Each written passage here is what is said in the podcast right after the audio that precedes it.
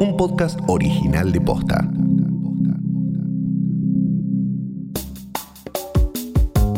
Una vez más se enfrentan las comunidades mapuches y los vecinos de Bariloche. El conflicto no es novedad y responde a problemáticas que vienen de hace muchos años. En este episodio te explicamos qué hay detrás de las tomas de tierras en Villa Mascardi. Hoy es miércoles 2 de septiembre. Soy Martina Sotopose y esto pasó posta. No vamos a hacerle nada daño a ninguna persona, solamente Quizás- queremos pasar y manifestarnos usted- de forma No, tranquila. Tranquila, quizás pasiva. usted- no, también, Si ellos quizás- actúan, bueno, tranquilamente ustedes no ustedes tienen que no. defender. Y ellos no, entonces Ustedes no. ustedes tienen que venir con nosotros a defendernos a Nosotros nosotros. siempre estamos presentes.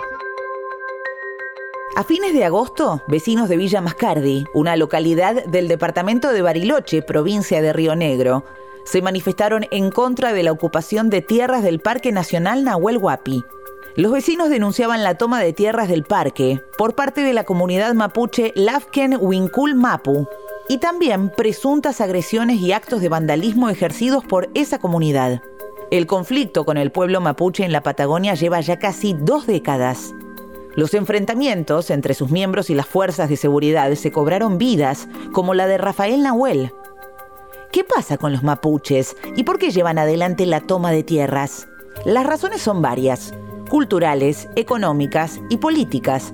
Por un lado está la crisis habitacional y la falta de planes de vivienda.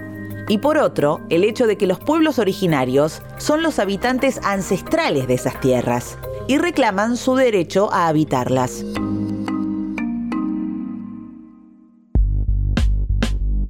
Los enfrentamientos tuvieron como protagonistas a una de las comunidades mapuches que vive en los territorios, Lafken Winkul Mapu. Dentro del pueblo mapuche hay distintas comunidades, distintas formas de expresión, distintas lecturas de la realidad y de este proceso histórico que están protagonizando, al igual que otros pueblos originarios en toda América Latina. Santiago Rey es periodista y vive en Bariloche.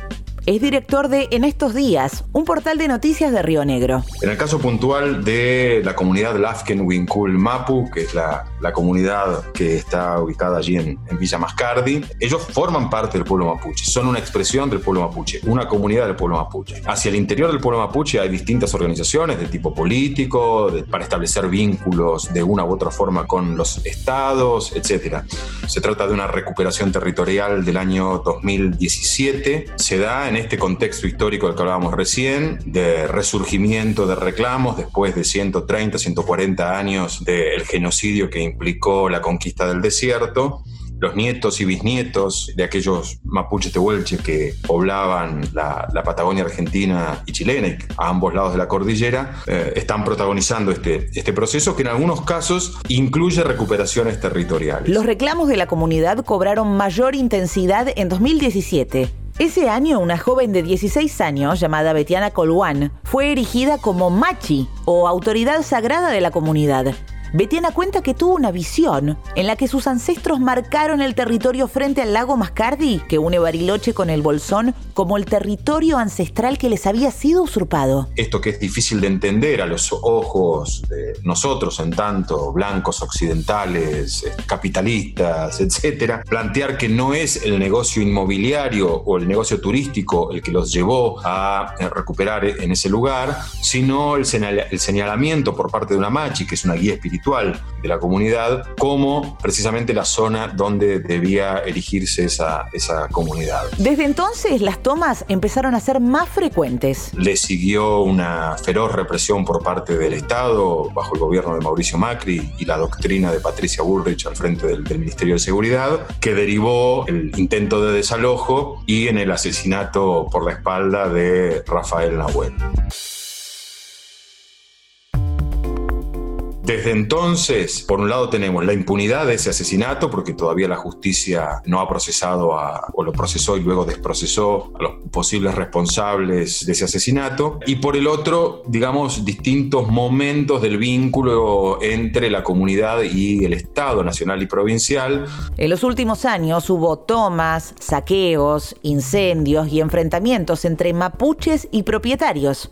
El Estado intentó lidiar con las tomas a través de distintas estrategias. Una relación muy, muy tirante y compleja durante el macrismo, precisamente por, la doctrina represiva de todo este tipo de, planteos o de reclamos de pueblos originarios y de otros movimientos sociales, y luego la apertura de una instancia de, diálogo posible eh, a partir de la asunción de Sabina Frederick al frente del Ministerio de Seguridad. Hace algunos meses se armó una mesa de diálogo tripartita integrada por los Ministerios de Seguridad, Medio Ambiente y Justicia con la participación de la Universidad de Río Negro, el Parlamento Mapuche y la comunidad Lafken Wincul Mapu. En el último mes, mes y medio, había generado un encuentro presencial a fines de julio en la propia comunidad con autoridades del Ministerio y de otros organismos del Estado Nacional, en lo que parecía era el encauzamiento de esa negociación. En ese contexto se da la reinstalación en agenda de este tema que complica, que complejiza un poco ese proceso de negociación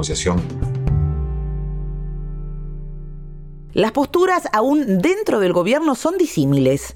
Después de la movilización del sábado pasado, la ministra de Seguridad, Sabina Frederick, presentó una denuncia contra los manifestantes por entender que había un llamado a movilizarse armados y opinó que el conflicto es habitacional, no de seguridad.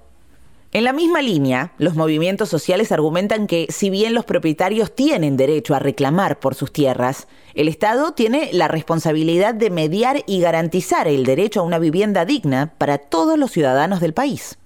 Por su parte, Sergio Massa anunció la posibilidad de quitar beneficios estatales como la asignación universal por hijo o el ingreso familiar de emergencia a quienes organicen toma de tierras y prepara un proyecto de ley para reglamentarlo. La gobernadora de Río Negro, Arabela Carreras, mantuvo una reunión con integrantes del Gabinete Nacional y pidió terminar con el conflicto lo antes posible. Vecinos y propietarios de Villa Mascardi reunieron 35.000 firmas para reclamarle al presidente Alberto Fernández que intervenga con las fuerzas federales para desalojar y custodiar el territorio. Pero en la disputa por el territorio del Parque Nacional Nahuel Huapi también entran en juego otros intereses el negocio turístico y el inmobiliario. Hay una percepción desde Buenos Aires en general de que los parques nacionales son territorios inhabitados, prístinos, vírgenes y que solo una comunidad está irrumpiendo generando una intrusión en eso. Bueno, no, el Parque Nacional está muy habitado, está lleno de personas. Hay muchos intereses turísticos, económicos dentro, hacia el interior de los parques nacionales. Hay concesiones turísticas efectuadas por parques. Hay venta de terrenos cuya legitimidad legal está siendo analizada también. Eh, hay intereses de jeques cataríes, de Arabia Saudita. Está el grupo Burco, que es un grupo belga. Está algunos kilómetros más hacia el sur el lago escondido de Joel Lewis, que cercó un lago e impide el, ingreso y cuya compra de las 12.000 hectáreas que inicialmente había adquirido fue cuestionada legalmente y todavía hay pendiente una, una resolución.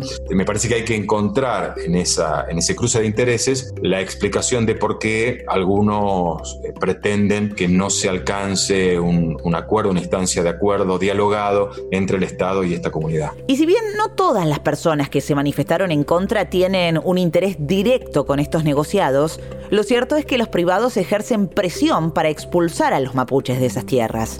Y en el medio de esos enfrentamientos, están los vecinos. Y hay personas específicamente con propiedades ahí en la zona que se vieron perjudicadas en una serie de casos sobre los que todavía la justicia no se expidió, porque de cada uno de esos casos que se denunció, la quema de una vivienda, algunos cortes de ruta, etc., eh, la justicia abrió causas, pero todavía no hay imputados. La comunidad Lafken Winkulmapu denuncia, por ejemplo, que algunos de esos, de esos hechos tienen que ver con montajes policiales para generar una situación de, de tensión que justifique futuros desalojos.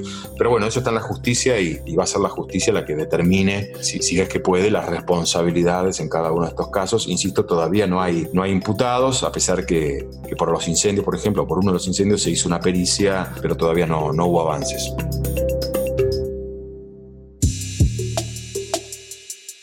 La escalada de violencia en el conflicto también resultó en manifestantes que convocaban a las protestas de la semana pasada incitando a la violencia El Ministerio de Seguridad de la Nación realizó una denuncia en la que acompañó una serie de captura de pantallas de cuáles eran las, las, motivaciones de la convocatoria. Hubo muchas expresiones racistas y xenófobas, eh, hubo incitación a ir armados a la movilización con palos, piedras y armas de fuego. Hubo un video sobre la preparación de un silenciador para ponerle un arma de fuego. Hubo fotos de armas de fuego que decían estaban preparando para llevar. La denuncia fue desestimada por la fiscal federal Silvia Little, que falló en contra de la comunidad mapuche varias veces en el pasado. De hecho, es la fiscal que le pidió al juez subrogante que estaba en el 2017 que desaloje a la comunidad. El juez ordenó el desalojo y en ese contexto se produjo el asesinato de Rafael Nahuel. Así que, digamos, es una fiscal que, tiene un, un largo historial de enfrentamiento con esa comunidad en particular. El conflicto por la toma de tierras involucra a propietarios, vecinos, pobladores originarios y a la vez intereses turísticos e inmobiliarios está atravesado por conflictos históricos, culturales y económicos. La pregunta que ahora se abre es, ¿qué rol va a tomar el Estado como mediador de estos intereses?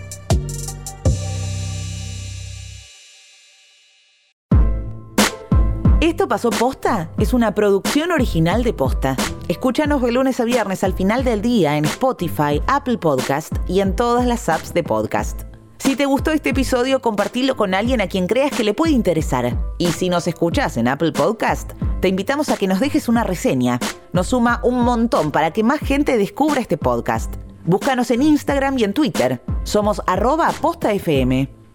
En la producción estuvieron Galia Moldavsky y Fede Ferreira. Nuestro editor es Leo Fernández. En la dirección general, Luciano Banchero y Diego del Agostino.